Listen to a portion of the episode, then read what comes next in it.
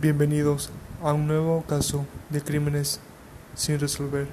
El día de hoy estaré investigando la extraña desaparición de Asha Yakiya Digri. Empezamos. Asha Yakiya Digri nació el 5 de agosto de 1990. Nació en la ciudad de Shelby, en el estado de Carolina del Norte, Estados Unidos.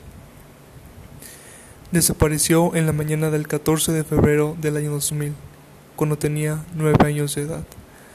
A primera hora de ese día, preparó su mochila, dejó su lugar familiar, al norte de la ciudad, y comenzó a caminar por la autopista 18 de Carolina del Norte, a pesar de las fuertes lluvias y el viento que había aquella jornada. Varios automovilistas que pasaban recordaron verla, en un punto determinado de la carretera. Abandonó el arcén y se adentró en una cercana zona boscosa. Por la mañana, sus padres se dieron cuenta de su ausencia.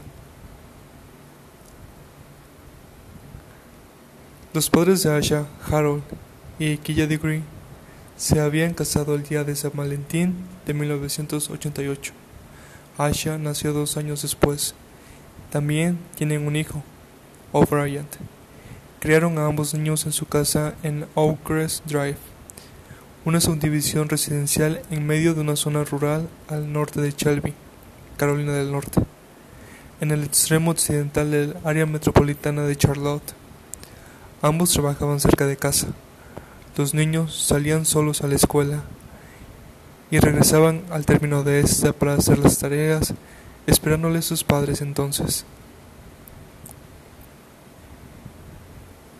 El matrimonio aseguró que de sus hijos estuvieron aislados de las influencias externas y tuvieran una vida centrada en su familia, la iglesia y la escuela. No contaban con ordenador en casa. En el momento en que encendían la televisión había un pedófilo que había traído al niño de alguien a través de internet. Recordó Iquilla en una entrevista para la revista Jet en 2013. También recordó que Asha era cautelosa, que era tímida y no estaba molesta por los límites que sus progénitos habían puesto a su alrededor. Estaba muerta de miedo por los perros, recordó años después. Nunca pensé que ella saldría de la casa. El domingo 13 de febrero, los niños fueron a la iglesia desde la casa de un familiar y luego regresaron. Carol Degree salió a trabajar su segundo turno en la planta cercana de PPG Industriales por la tarde. Alrededor de las ocho de la tarde, ambos niños se acostaron en la habitación que compartían. Casi una hora después, se fue la luz en el vecindario después de un accidente automovilístico cercano. Fue restaurado poco después de que Harold regresó del trabajo, alrededor de las doce y media de la noche. En ese momento revisó a sus hijos y los vio a ambos dormidos en sus camas. Revisó nuevamente poco antes de acostarse a las dos y media de la madrugada. Ya en 14 de febrero, y nuevamente los vio a ambos.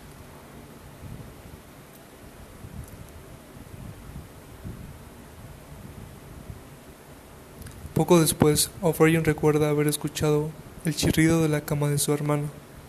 No se despertó más ya que supuso que ella simplemente estaba cambiando de posición mientras se dormía. En ese intervalo de tiempo es cuando se especuló que Asha se levantara de la cama, cogiera su mochila, en la que previamente había empacado algunos juegos de ropa y artículos personales, y salió de la casa.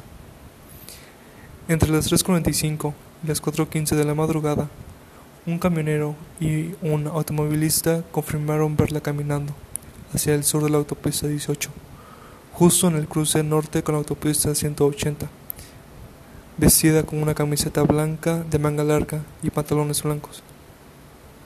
Informaron esto a la policía después de ver un informe de televisión sobre su desaparición. El automovilista dijo que dio la vuelta a su automóvil porque pensó que era extraño que un niño tan pequeño saliera solo a esa hora. Dio tres vueltas y vio a Degree correr hacia el bosque junto a la carretera y desaparecer. Era una noche lluviosa, y el testigo dijo que había una tormenta furiosa cuando la vio. El sheriff del condado, Dan Crawford, dijo, Estamos bastante seguros de que fue ella, porque las descripciones que dieron son consistentes con lo que sabemos que llevaba puesto. Agregó que también la vieron en el mismo lugar, en la misma dirección. Iquila se despertó a las 5.45 de la mañana para preparar a los niños para la escuela. Era la mañana del 14 de febrero, un día importante ya que no era solo Valentín, sino el aniversario de bodas de los Degree.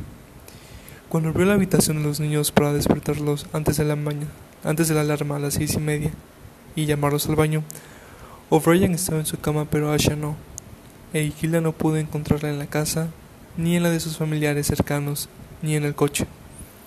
Despertó a su marido y dijo que no encontraba a la pequeña Asha. Harold sugirió que Asha podría haber ido a la casa de su madre al otro lado de la calle, pero cuando Ikila llamó su cuñada dijo que Asha no estaba ahí.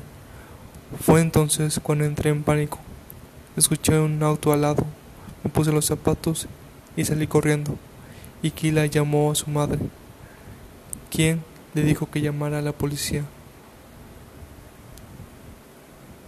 A las 6.40 de la mañana, los primeros policías habían llegado a la casa. Los perros del departamento policial no pudieron captar el aroma de Asha con la complicación de la lluvia y el terreno mojado, y Kila recorrió el vecindario llamado, llamando al nombre de Asha, despertando consigo a varios vecinos, amigos, familiares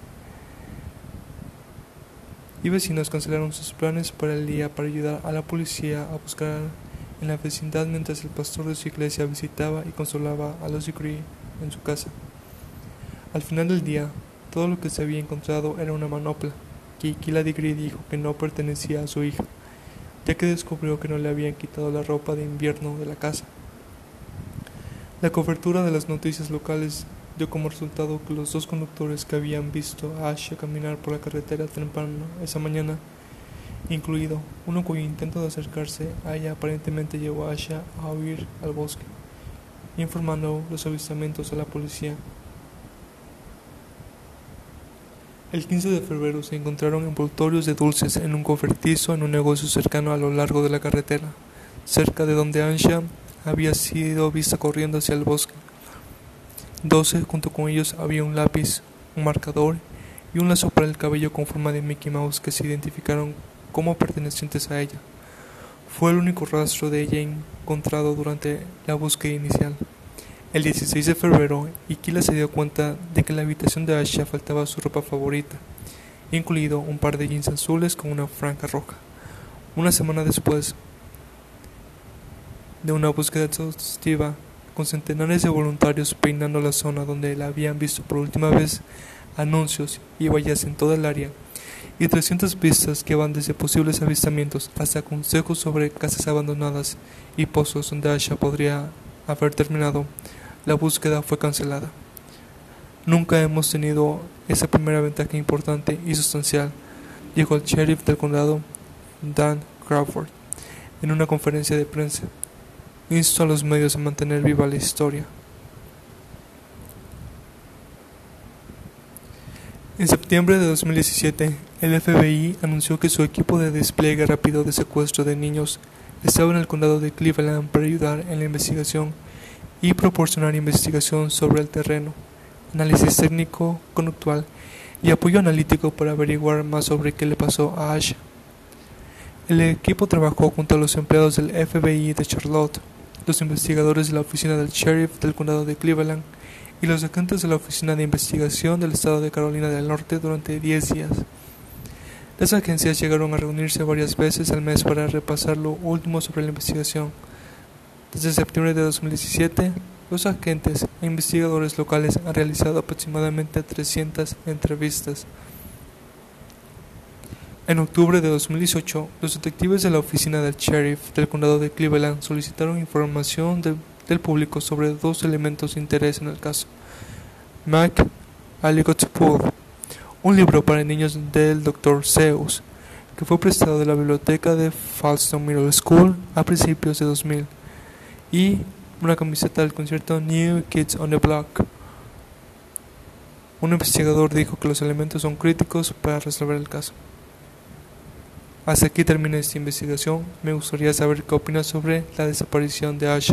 Personalmente, siento que ella escapó de su casa por algún libro que haya leído y que pensó que al salir de su casa esta idea de niños iba a ser realidad, pero desafortunadamente no fue así. Gracias.